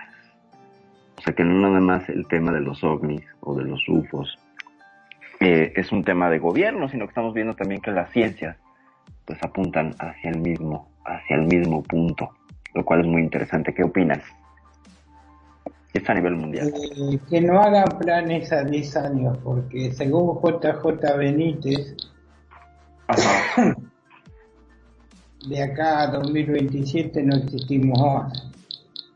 Eh, con Gog, ¿no? El asteroide Gog. Ajá. Claro, JJ Benítez es un extraordinario eh, periodista, narrador, etcétera, pero también es muy interesante lo que propone. Sin embargo, toda declaración que está ah, maridada o conjunta con las ventas de un libro, siempre va a dar a mí una espina de "Mm, esto es mercadotecnia. No lo sé. Y, y probablemente se vuelve a digo, pese a que Gog tiene ya unos, creo que cinco años de haberse publicado, pues es como un, revival, ¿no? Y, jura lo que a, la- raíz de las declaraciones de este hombre, pues ha vendido una gran cantidad de, de ejemplares de Gog, porque él menciona cosas, pero se guarda otras que están en el libro. Y entonces este es un truco muy bueno para ve y compra el libro, ¿no? Sin decirlo abiertamente. Aunque sí hay que tomar pinzas, ¿no? La declaración, las declaraciones de JJ Benítez. Porque también ha habido un aumento en, el, en la venta de búnkers, ¿no? La- la- estas élites están comprando búnkers como no habían comprado antes, ¿no? Como si algo se avecinara. Y ahí es donde dices, ay, pues no sé si es mercadotecnia o qué está pasando. ¿Sabías de esto, Magnum? Bueno, pero si te compras un búnker, de poco te va a servir en 2027.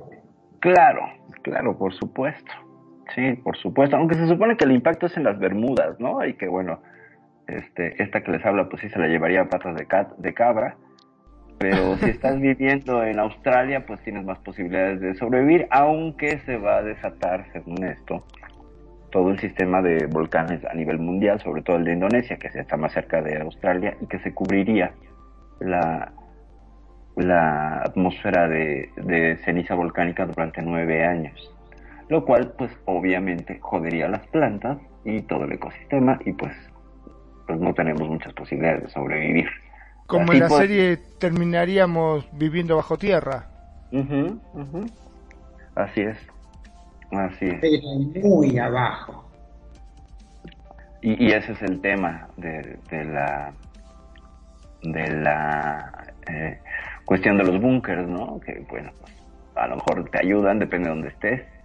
Y pues ya sabemos que muchas eh, potencias tienen sus sistemas de búnkers y de, y de bases secretas bajo tierra, curiosamente.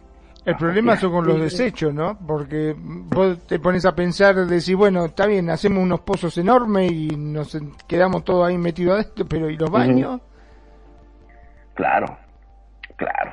Y los baños. Y aquí esto me recuerda a esta ciudad turca bajo tierra, ¿cómo se llama? Este, no sé si es Derinkuyu.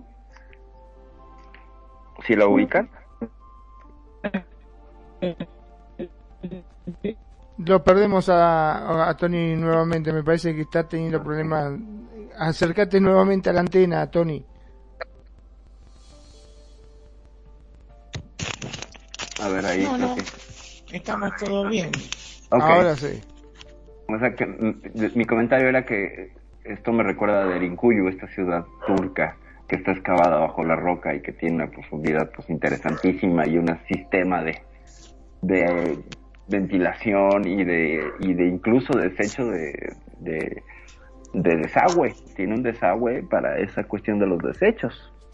Claro, no sabemos si fue para cubrirse de un fenómeno astronómico, llámese un eh, meteorito, pero va a coincidir en algunos estudios con estos famosos eh, 10.000 años. No sé si, si ubican que esta fecha es muy importante para muchas narrativas eh, del diluvio, de cambios importantes en la Tierra y de muchas construcciones que están bien datadas. La misma esfinge estaría datada hace 10.000 años, no 4.000. Ahí al respecto que nos puedes regresar, Toti. Estas ciudades. Lo del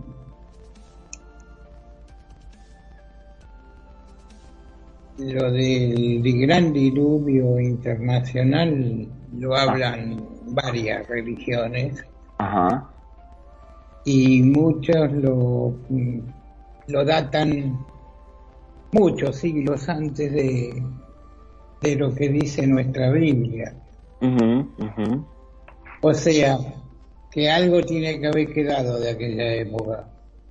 Y hay muchas civilizaciones, ¿no? Que apuntan a esos 10.050, 10.500 años aprox. Como que hubo algo que además es completamente coherente. La caída de un meteorito con un gran desplazamiento de aguas, lo cual se entendería como un diluvio. eh, en algunas culturas. Por ejemplo, Nan Madol, la ciudad esta que está ahí en, en el sudeste asiático, eh, también parece que está datada en esos 10.500 años. Y Wow. otras, otras, como Gobekli Tepe, que estaría siendo la civilización más antigua que podemos datar con 6.000 años. Y hay otra que se llama Tepe, que acaban de abrir, ya la encontraron y todo, pero esta estaría remontando a los 8.000 años. Entonces cada vez apunta más hacia encontrar una civilización y ya reconocida por la, por la arqueología eh, en los 10.000 años, en el umbral de los 10.000 años, que sería un parteaguas global donde hubo un evento, no sabemos cuál, pero que se narra como un diluvio por muchas religiones y es recogido como una catástrofe y que marca el cambio de una o el fin de una civilización previa y el inicio desde cero de otra. Lo cual, si lo volvemos a contrastar y a traslapar con este asunto de Gog en 2027, apuntaríamos hacia lo mismo. Si nos tenemos que ir bajo tierra, nuestro desarrollo tecnológico se detiene y tendremos que empezar casi de cero. Y otra vez vuelve a ser como un ciclo, ¿no? Y este ciclo que tendría que ver, por ejemplo, con asteroides que están siendo lanzados desde la, ay, desde la nube de Oort, donde habría un cuerpo, llamado Planeta 9, que influiría gravitacionalmente y cambiaría las, las trayectorias de algunos objetos masivos y sería este Planeta 9 responsable de extinciones cada cierto tiempo. O sea, según su, su órbita, llegaría y alteraría y estaría lanzando como bombardeando hacia el centro del sistema solar con estas estas estas rocas masivas. Todo está ahí como relacionado, ¿cómo lo ven? Por demás Yo interesante. no lo ve.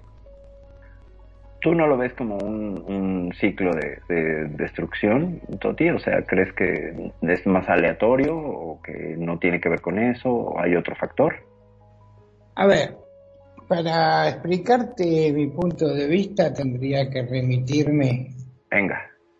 a, a unos pocos años atrás desde el verso que nos están haciendo creer de, del agujero de ozono que se achicó Ajá. y todas esas estupideces. Ahora en Buenos Aires están diciendo que el que las emisiones ultravioletas son son altas y que tenés que salir con capucha a la calle. Ajá. Para mí es otra manera de decirte quédate en casa.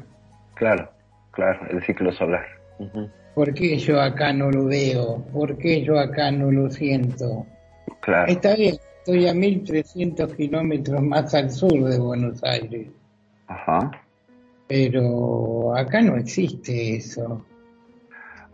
Yo te, yo te puedo compartir algo que sí me pasó en la, la rele- a inicios de la pandemia. Tenía un árbol de plátano y en- por ahí de marzo del año pasado lo podamos porque hay que darle, darle cierto mantenimiento porque si no se dobla y se cae por el peso. Entonces las hojas de plátano eh, las colocamos en el jardín esperando a un par de días a que viniera el jardinero del parque que tenemos aquí detrás de tu casa y eh, se las llevara. Y había mucho sol en ese marzo. Eh, créeme que al día y medio las hojas estaban como calcinadas, o sea, no completamente carbonizadas, pero sí tenían una tonalidad de verde a gris y se rompían como papel, cosa que nunca había visto. Wow, Eh, me puse a ver y, a- y a- y- y creo que tenía que ver con que el, este ciclo solar que estaba en su mínimo solar, al haber menos manchas, mínimo no quiere decir que, que la radiación del sol no deje de ser peligrosa. Pero este fenómeno de las hojas de plátano, sí te digo que lo vi dije, esto nunca lo había visto. eh. O sea, que el sol calcinara y, y- y deshidratara tan rápido estas hojas, cuando ya lo había hecho previamente y se tardaba más tiempo. De hecho, empezaba por los bordes de las hojas a ponerlos como grises y todo. No, aquí fue como una exposición más potente. No lo sé. Yo empecé a usar bloqueador solar y dije, yo no quiero exponerme a nada, ¿no? Porque además tengo la piel muy blanca y pues sí, sí, sí, el sol, el sol no es tan mi amigo en ese sentido. Y sí, sí me dan cositas, los carcinomas y esas cosas. Pero sí, eh, yo sí noté un cambio ¿eh? en, la, en la actividad. No sé, ahí a lo mejor es por la incidencia del, del, del, del sol estando tan, en una región tan, tan austral, ¿no? Entonces, a lo mejor ahí hay una, hay una, hay una diferencia. A mí me toca un poco más este, hacia el, hacia el Ecuador, o sea, me toca un poco más de lleno. No lo sé, ¿eh? a lo mejor es percepción mía o a lo mejor es que el árbol tenía menos nutrientes, ve tú a saber. El hecho es que se veían como tostadas, pues, como si las hubieras puesto sobre un asador. Rapidísimo se secaron y se rompían. Se rompían. Debe haberle tomado fotografías, ¿sabes? Pero no me pareció como tan trascendente. Sí lo platiqué con mi hermano y me dijo, sí, esto nunca lo había visto. Este fenómeno nunca lo había visto. Ya no volvió a pasar porque lo hicimos como tres meses después y ya fue más natural la forma en la que se tostó. Pero ese marzo del 2020, con el inicio de la pandemia, de hecho yo le alegaba a algunas personas, pues con este sol, ¿qué virus va a estar ahí sobreviviendo, no? si queman las hojas de plátano así, va a quemar hasta los bichos y los no bichos que encontremos. Nada más. Cierro comentario. También se hablaba de que iba a existir el tema este por las oleadas que, que hace el sol, ¿no? Como un Ajá. impacto electromagnético, se hablaba que podía llegar a afectar a, a los componentes electrónicos, sea- tanto sea del celular, computadoras, internet, hasta la luz se hablaba de eso. Sí, sí, sí, sí. No sé si te la pasó. luz se va a cortar. La luz se corta unos días, pero lo que no va a funcionar por meses van a ser los celulares, las wifi y todo lo demás. De hecho, no sé si notaron, semana pasada, antepasada, problemas en los teleportes aquí en Second Life, eh, no cargaba el avatar, o te ponía ropa anterior y todo. Y el reporte en la grid decía que era por la tormenta, por la emisión de masa coronal que había pasado los días anteriores, que era uno de los factores que ellos consideraban que, porque escapaban de capacidades técnicas. Entonces lo vimos aquí hasta en Second Life, ¿no? O sea, como esos pequeños detallitos, pues estarían eh, relacionados con nuestros equipos y con la con la, los servidores, ¿no? Porque pues no tenemos defensa ante ante estas partículas, no tenemos absolutamente ninguna defensa. Ahora, qué peligro, ¿no? Qué, qué endeble que somos. Nosotros no creemos que somos, wow, este, los más valientes que podemos llegar a explorar otros mundos. Ya nos creemos Indiana Jones y en realidad te das cuenta que no somos nada. No, pues ya lo platicamos, ¿te acuerdas aquella vez que cuando mm, disertábamos sobre la fragilidad del ser humano en el espacio, ¿no? O sea, no- nos va re mal en el espacio, ¿no? O sea, aparte que somos de un de un mantenimiento muy caro, nos va bien mal, ¿no? Se nos altera el ADN, se nos altera la columna, tenemos problemas en la sangre, eh, problemas en la en la, en la en la córnea. O sea, la, la, la, la no gravedad es latosísima para los seres humanos. No estamos hechos para el viaje interespacial, digo yo.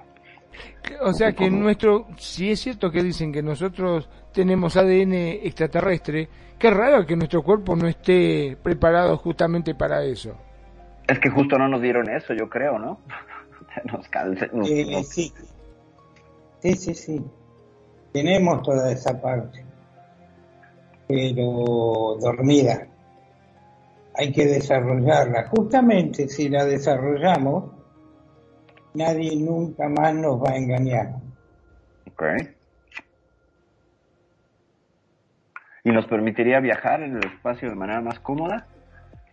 Este, No sé, esto no sabría decirlo. Ok, entonces eh, una cuestión sería de conciencia y de y mental y la otra podría ser que esté inscrito en nuestro ADN la capacidad de soportar más, ¿no? Un viaje, porque hasta ahorita pues sí estamos bastante tullirines, ¿no? Bastante limitados.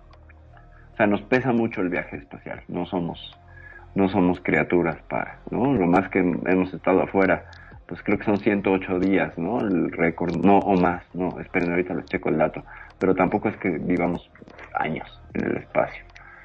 En la Estación Espacial Internacional creo que alguien, alguien estuvo más de un año. A ver, vamos a ver cuál es el récord de permanencia. en el Más de un año en el espacio, qué increíble, ¿te imaginas? ¡Wow! Ahí te va. Eh, el récord son 879 días y es un ruso que se llama Gennady Padalka. 879 días. Que fue justo cuando fue lo de la perestroika. Que le tocó, ¿no?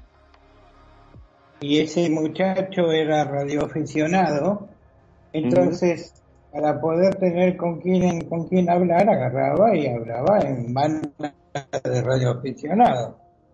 Entonces se lo podía contactar tranquilamente con un handy en la mano, porque estaba cerquita, 200, 300 kilómetros. Ok. Pues encuentro tres fuentes que se pelean. Una dice que es este hombre de Padalka, otra dice que es una mujer y que pasó eh, la friolera de, mm, de 328 días. Bueno, quizás para una mujer, a lo mejor sí es el récord, pero ya vimos que el otro es superior. Y por acá dice que hay un norteamericano a ver, Gennady Ivanovich Padalka estuvo 878 días, 11 horas, 29 minutos y 24 segundos entre todas sus estancias. Es decir, no fue seguido, fue acumulado. Es el hombre que más tiempo ha estado en el espacio en varias eh, oportunidades. El primer viaje, 198 días, luego otro de 243 días, y pero el tiempo más el, el, tiempo continuo seguido o sea más días de salir a regresar si lo ostenta esta esta mujer con 288 días es una norteamericana que se llama Peggy Whitson o sea es tramposón la manera en la que te lo ponen, ¿no? O sea, acumulado, Padalka es el que más tiempo ha pasado en el espacio en cuatro misiones. Pero en una sola misión, la de esta mujer fue más larga. Hay que, hay que, hay que con- contrastar los datos porque luego yo me quedé como que, bueno, ver a ver cuál de todos es el que tiene el récord. De todas maneras es un montón de tiempo, ¿eh? Si yo con dos horas en un edificio alto me mareo, no quiero pensar. Olvídate. Ujú. Sí, sí, sí. Pero fue este hombre, Padalka, así como bien, como bien señala, señala Tuti, le tocó la perestroika. Ahora, tiene que ser muy especial porque hay que bancarse, estar tanto tiempo en el espacio, con... Está bien que, como dicen, no está solo, o en este caso sí estaba solo. Eh, ahorita No. te digo, Padalka. Solo, sí. Solo, sí, sí, sí, sí, solo. Solo. Imagínate estar en un autobús sin ventanas, Magnum. Sí, Encerrado, durante más de un año, wow. O sea, un autobús eh, sin asientos, o sea, ese es el espacio que tienes, lleno de cables y de cosas. No, bueno. Y sin luz, eh, o sea, la experiencia es horrible, es como estar en un submarino. O sea, te, te salva y te di- la diferencia entre la vida y la muerte es una pared de metal, ¿no? Que además estás expuesto a los rayos cósmicos todo el tiempo. Esa es otra. Esa es otra. ¿no? O sea, no tenemos todavía una tecnología que nos, sea, nos haga inmunes a los rayos cósmicos. De allá afuera estás expuesto, mucho más expuesto. Por eso nos alteramos tanto. Por eso nos alteramos tanto. Creo que me caí de Second Life, no sé ustedes. A ver, eh, Voy a- yo... No, Sí. yo creo que estoy. Sí, sí. Yo acabo de caerme de Second Life. Sí, sí, sí, sí. Y lo que Quiero- pasa es que dijiste... Una sola cosa de este muchacho que estuvo dando vueltas en medio de la perestroika. Dinos, dinos. que hablaba inglés y castellano como, como si fuera su idioma natal. Qué maravilla, qué maravilla. Entonces, pues sí, sí que hizo este, pues como radioaficionado sí tenía más, más compañía, ¿no? Yo creo que por eso no se volvió loco. Claro, Sí, pasaba por Argentina, ya lo estábamos esperando, ¿eh? Oh, wow. Y daba, daba gusto escucharlo. ¿Te tocó? Qué maravilla. No, no, yo no hablé jamás con él, Pero escuchaste. pero lo escuché, sí, porque tanta la gente que se tira, que se mataba por por contactar con él, Wow. que dije, no, eh, no es para mí. Wow. Qué interesante. Qué interesante. Aparte, que tiraban con más potencia de la debida, yo estaba solo con 5 vatios, le apuntaban con antenas direccionales y le tiraban mínimo 50 vatios, o sea, nada, para mí, nada, no era. Para mí no era.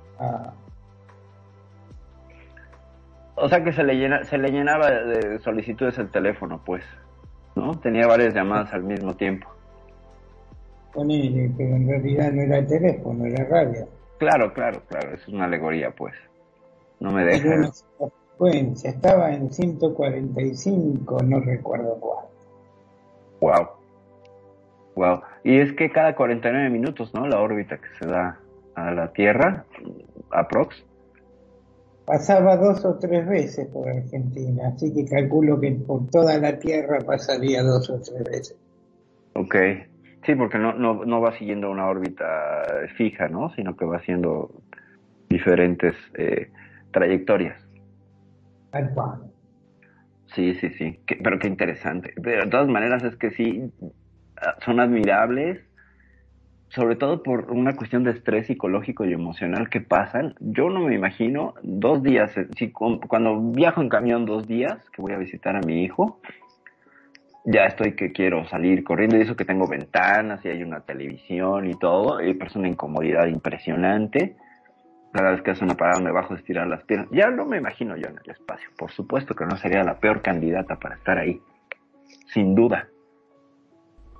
Es que es muy difícil, yo considero que es muy, pero muy difícil, yo no, no me animaría tampoco a estar. Pensé que cuando éramos chiquitos casi todos los chicos, por lo general siempre se suelen decir, yo quiero ser astronauta, con eso de estar en un cohete y viajar y qué sé yo, pero a medida que va creciendo, dicen, ni loco me sube. No, ni loco, es una cosa claustrofóbica, ¿no? De entrada tienes que tener, pues no tienes que tener claustrofobia, ¿no? Primero. Eso es, eso es un requisito, pero completo. Ahora, imagínate de que justamente te manden en uno de esos y te, se te despierta la claustrofobia y tenés que estar Ándale. un año bancándotela. ¿Cómo hace? Me quiero que... No, te vuelves... ¿Te suicidas? ¿Rompes algo? No lo sé. ¿Te da un ataque? Te, te- no sé, te ahorcas con, con un cable o te comes todas las pastas de dientes esas que tienen comida y ya te suicidas. No sé. No sé, qué terrible. No, no Debe ser imaginar. horrible, no, no, no. Aparte, no, no poder, o que te agarre un dolor de muela, o no sé, algo, viste, que es muy común Claro. en la tierra, ¿no? Claro, Debe ser claro. impresionante. Porque acabo de decir, bueno, yo me acuerdo cuando dieron eh, la película de Tom Hanks, ¿te acordás que estaba en una isla? Ajá, ajá. eh, en la cual él hacía su paralelo con la isla de Gilligan, en la cual comían coco y todo, y decía, sí, Ajá. hay algo que nunca hemos visto en la isla de Gilligan, es este que el coco era un laxante natural, y sobre todo el tema del dolor de muela, dice, daría cualquier cosa, toda mi fortuna, lo que tengo, por un dentista, se estaba muriendo el tipo. Claro. Hasta creo que con el cuchillo se lo sacó, ¿te acordás? En la película. Claro, sí, sí, sí, sí, sí, es que es una cosa de, de, de locura. De Desesperante. locura. Ahora imagínate, en el despacio que vas a usar un destornillador. Y sí, porque ¿qué vas a hacer? Oiga, eh, tierra, sí, tengo, me duele la muela. Y bueno, Juan ¿qué te van a decir?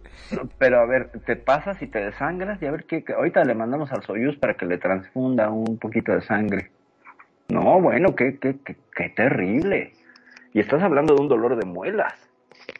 Estás hablando de un dolor de muelas. Imagínate una diarrea.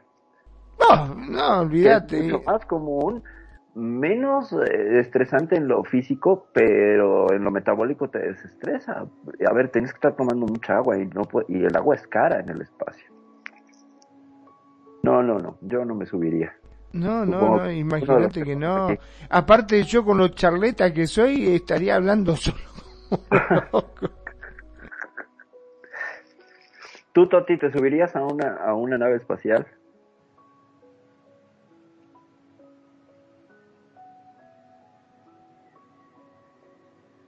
Creo que no, no nos escuchó. Sí, me parece que está en RL. Me, eh, creo Ok, que ok, puedo- ok. eh, Ya, eh, ya vuelvo. No, no, es muy, muy difícil.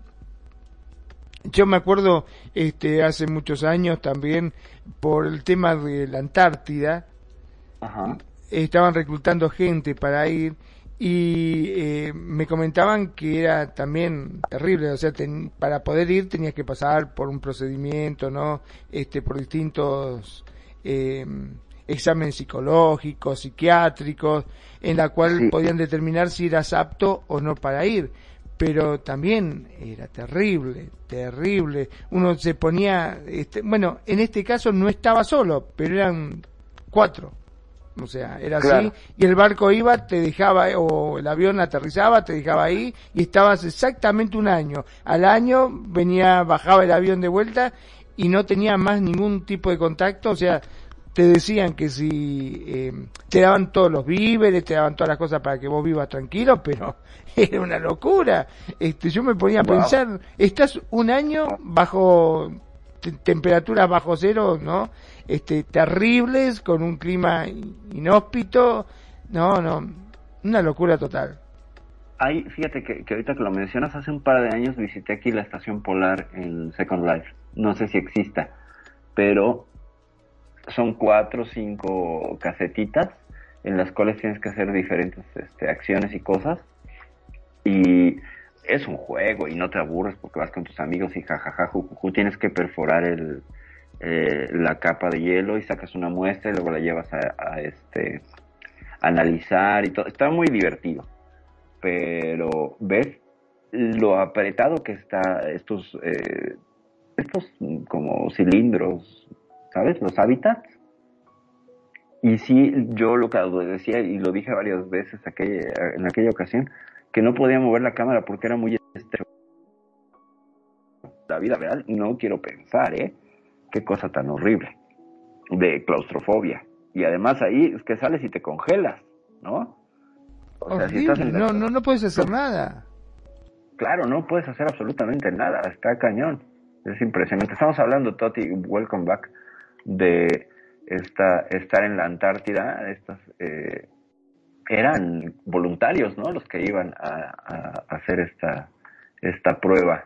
O era, o era un asunto científico. Estar un año ahí este, varado en la Antártica, porque pues hay gente que hace esas cosas. No lo sé. Pero te preguntaba, eh, ahorita que saliste, Toti, te repito la pregunta, ¿tú subirías a una nave espacial? Considerando todo el asunto de claustrofobia y esto. Hay que ser una persona muy, muy especial para poder bancar solo en un habitáculo muy reducido. Exacto. Aunque pueda hablar por radio con medio mundo o todo el mundo. Sí, es, es, no cualquiera, ¿no? No cualquiera puede hacerlo. O sea, sí se necesita, se necesita una cuestión de, de fortaleza de, de, carácter y de temple que no cualquiera puede tener. Por eso mis respetos a los, a los astronautas. Bueno, aparte, inclusive, eh, porque estábamos hablando en el programa de ayer, justamente que la humanidad, los seres humanos necesitamos el cariño, el afecto, el contacto con otros, ¿no?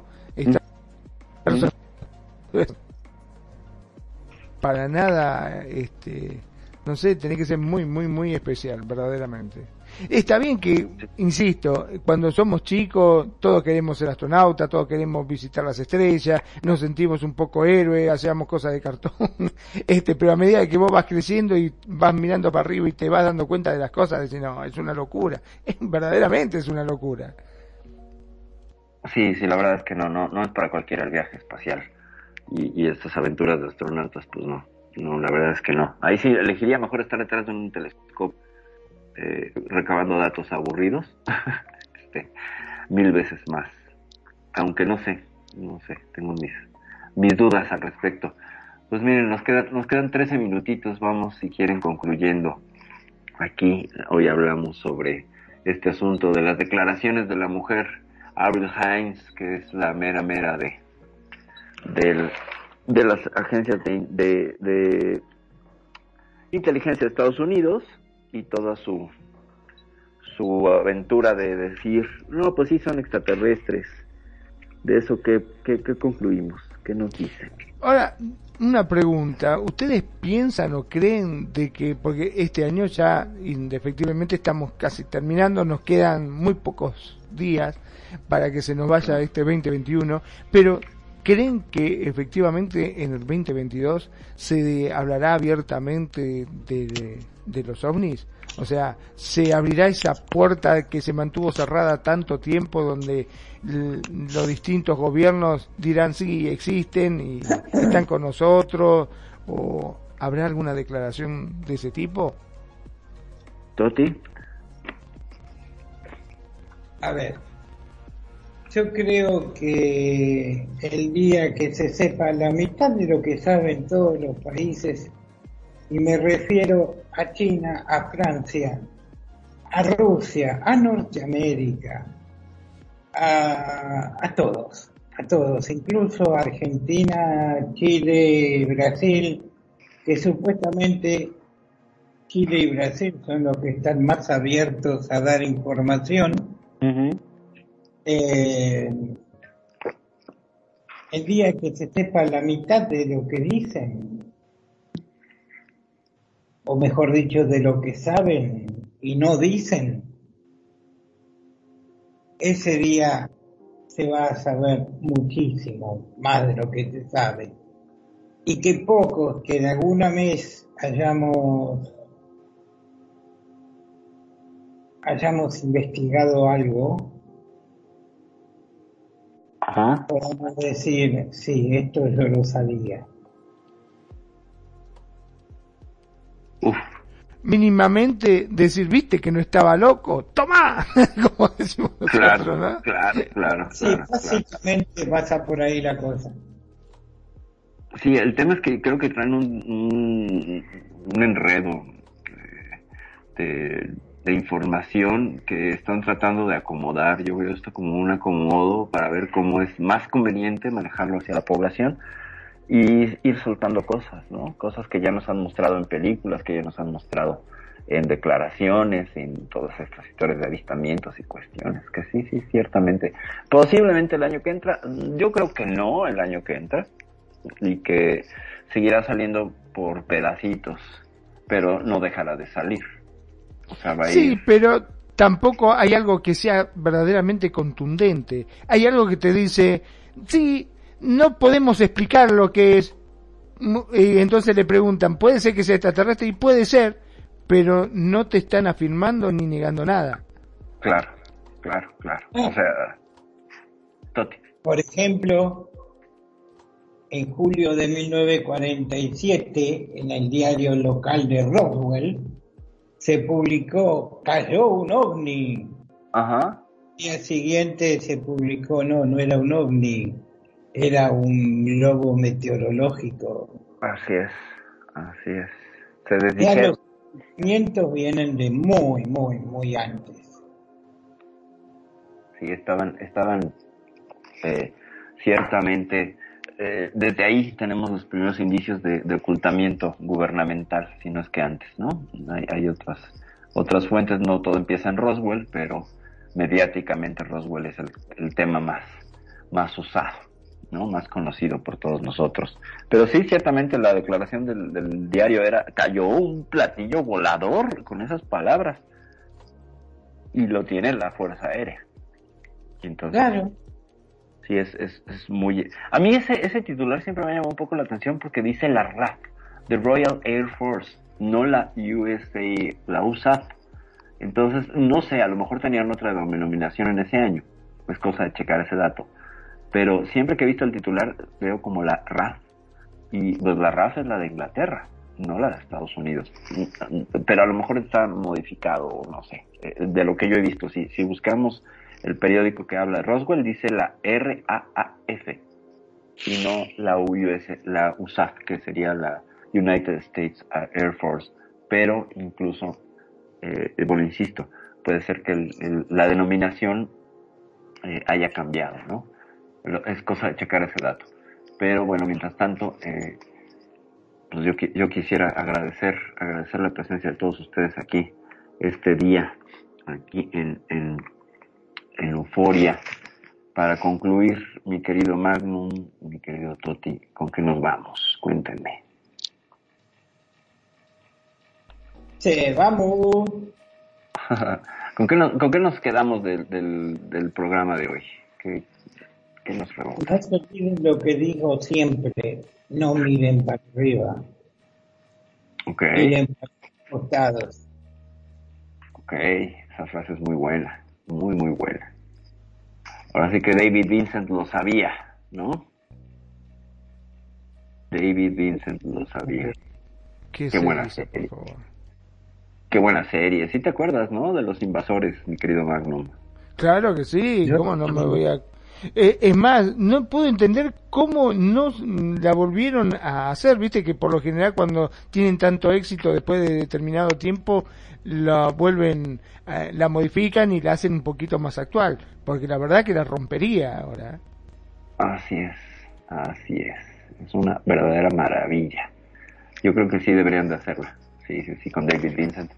Eh, yo antes de concluir y, y dejar los micrófonos para que se despidan, quiero hacer hincapié y, y- y además invitarles a todos a que pues todos los jueves aquí en Euforia tenemos un set especial creado, diseñado y, cuidadosamente conceptuado por tanto por Nani como por Magnum. Muchas, muchas gracias. Es una maravilla. Estamos en esta suerte de estación espacial donde los invitados se sientan en unos mini ovnis y bueno, todo Radio Consentido se trasladó al espacio. Esta es nuestra estación espacial Euforia, donde estamos transmitiendo todos los jueves. Es una maravilla. Muchas, muchas gracias. Mis queridísimos Magnum y Nani.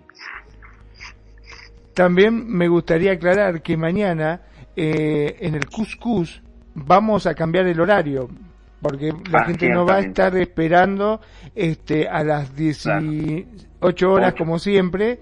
Exacto, Sí, y en vez de ser a las 6 de la tarde pasamos a las 4 PMSL. Así es, es correcto. Ahora en el Cuscus vamos a estar, vamos a estar dos horas antes. Dos horas antes eh, ya será el horario fijo para el Cuscus, que empieza antes, para que no nos agarre la noche y nos dé tanto miedo. Esto será el día de mañana con Pretoriano y una servidora y Magnum, hablando de temas paranormales y de miedo. Exactamente a las 16 horas, mi querido Tony, va a ser dos horas antes. Y el sábado tenemos las notas de tu vida, capítulo 2, con Renegado y Kenia y Magnum y esta orejona servidora que, bueno, no me falta barrera aquí en la estación. Eh, dice Tony que le va mejor ese horario, qué maravilla. Sí, pues qué bueno, qué bueno. nos Buenísimo, porque también el sábado está a las 4, a partir de las 4 PMSL. El sábado es a las 4, exactamente. Exactamente. Así es. Una pregunta. Y ya no hablo más. Venga, venga. ¿SL cambió el horario? Eh, sí, ya se volvió a acomodar. Ahorita estoy yo dos horas atrás del horario de SL. No sé tú cuántas horas estás. Es No, porque para mí las 18 eran las 22 y ahora las 18 fueron las 23. Ah, ya. Es que entonces sí cambió, te cambió por el horario de invierno. Se hizo una hora más. Así que así estaremos hasta marzo en mi hemisferio y a ti te tocará dentro de mm, cuatro meses el cambio, creo. Claro, eh, tenemos en Argentina 5 horas de diferencia Con Porque- la, con la, con Second Life. sí, Porque, cuando tenía eh, tres, ¿no? Exacto. eh, en estos momentos, para mí, mm, son las 12 y 57 y en Second Life son las 7 y 57. Así es. Así es. Bueno, pues, mi querido Magnum, te dejo para que, para que cierres. Buenísimo. Me despido entonces, como siempre, no sin antes darte las gracias, Perfi, como siempre, porque la verdad me encanta estos programas, estuvo muy entretenido. Y bueno, invitarlos a todos para que vengan a conocer este set que está hermosísimo. Les puedo asegurar que se van a asombrar. Cuando vengan, los van a encontrar, pero van a decir, no puede ser, estamos en el espacio, estamos Así en es. euforia, como corresponde, ¿no es cierto? Exactamente.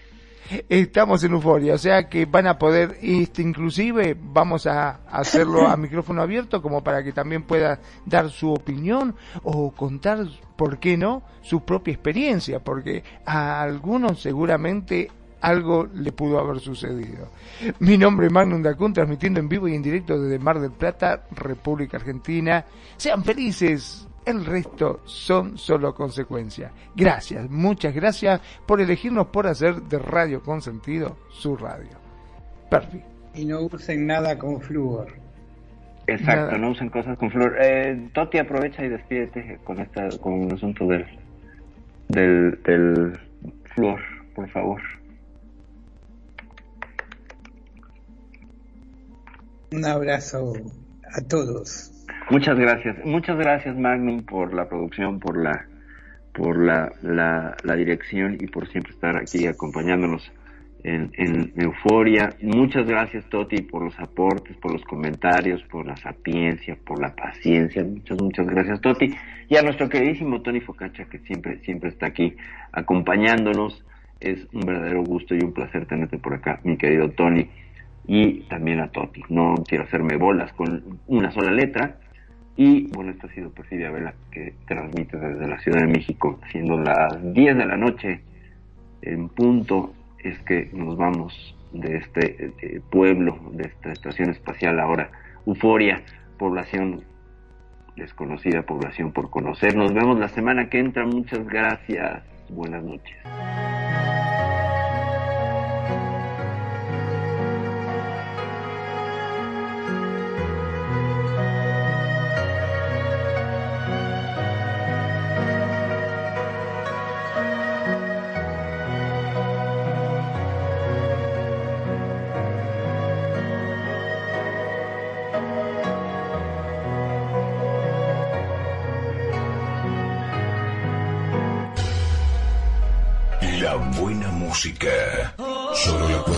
Por aquí. Radio Consentido, consintiendo tus oídos.